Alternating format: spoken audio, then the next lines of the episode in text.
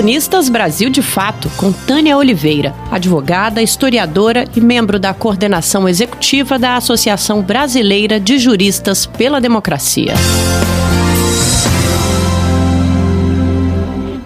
Relações indecentes e conspirações imorais. Quando fui convidada pelo Instituto Declatra, ainda no ano de 2019, a escrever um texto no segundo volume do livro que abordaria as revelações trazidas pelo portal The Intercept Brasil e seus parceiros, a partir das conversas no aplicativo Telegram entre os procuradores da Lava Jato e deles com o juiz Sérgio Moro, que ficaram conhecidas como Vaza Jato, me ocorreu ser interessante tratar do uso regular, pelos procuradores de Curitiba, de contatos informais com autoridades da Suíça e de Mônaco, para obter documentos e informações fora dos trâmites legais, expor como as supostas provas eram trazidas ao Brasil e recebidas de autoridades estrangeiras e como posteriormente a força-tarefa fazia o pedido internamente para validá-las, quando de fato já estavam sendo utilizadas pelos procuradores, em uma verdadeira lavagem de provas, obtidas de forma ilícita. Por uma interessante coincidência, a publicação da obra ocorre agora, quando se revelam diálogos que comprovam a tão denunciada pelas defesas de acusados, por políticos, juristas, blogs e veículos alternativos de mídia, a relação da Operação Lava Jato com o Federal Bureau of Investigation, FBI, a famosa unidade de polícia do Departamento de Justiça dos Estados Unidos. O site Agência Pública publicou no dia 1 de julho de 2020, com nomes e detalhes, a atuação de 12 agentes do FBI nos casos da Operação Lava Jato em solo brasileiro. O que une os casos do relacionamento da Lava Jato com as autoridades suíças e com as estadunidenses é que em ambas houve a burla à legislação brasileira, que obriga o cumprimento de acordos bilaterais de cooperação internacional em matéria penal para o auxílio mútuo das investigações, que obriga a permissão da autoridade central, que é o Ministério da Justiça. Por evidente, dizer que a Lava Jato descumpriu leis é chover no molhado.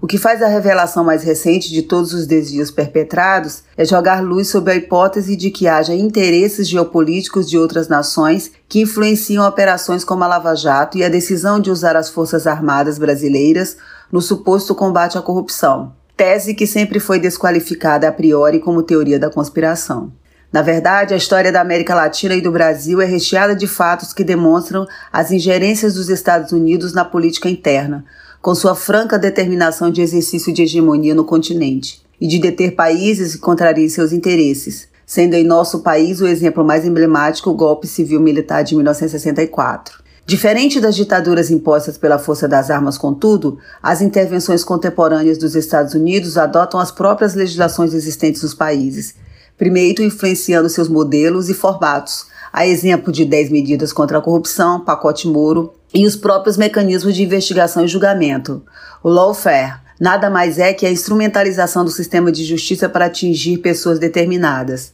A guerra judicial compõe a estratégia de guerra híbrida, em uma dinâmica complexa e não convencional de batalha para intervir na política, derrubar governos, destruir inimigos. A violação sistemática das regras previstas no acordo de cooperação que existe entre o Brasil e os Estados Unidos foi publicamente confessada por altas autoridades norte-americanas envolvidas nessas atividades, em julho de 2017, em que se falou de relacionamento íntimo com base em confiança, não em normas, entre a Lava Jato e o FBI. A divulgação das conversas que ocorreram entre os membros da Operação Lava Jato, que demonstram cabalmente a parcialidade e o partidarismo político do Ministério Público Federal de Curitiba e do ex-juiz Sérgio Moro, são apenas os elementos vivos de tudo que foi verificado no dia a dia da atuação dos pseudo-heróis contra a corrupção,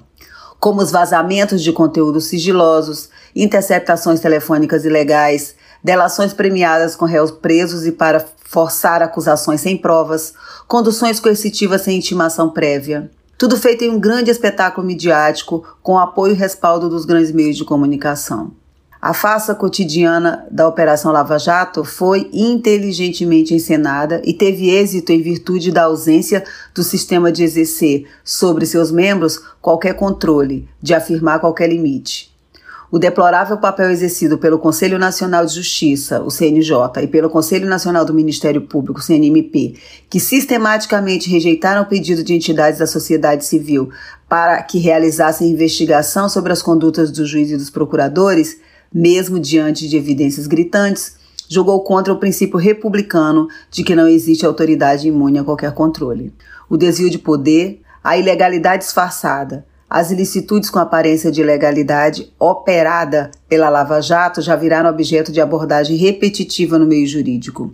E deve-se dizer que não são particularidades dessa operação. O sistema de justiça penal possui exemplos diuturnos dessas práticas. O que diferencia a Lava Jato é que seus protagonistas agiram, agem e são tratados até hoje como inimputáveis, a quem fora dado o poder de atuar como bem lhes aprovesse. E o fizeram, ao ponto de colocarem em risco a entrega de nossa soberania, permitindo que uma polícia estrangeira atuasse livremente em território nacional.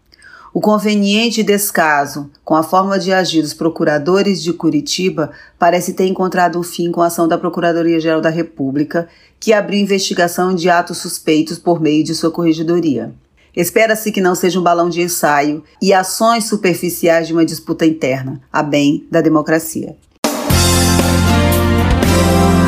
Você ouviu a advogada e historiadora Tânia Oliveira, da coordenação executiva da Associação Brasileira de Juristas pela Democracia.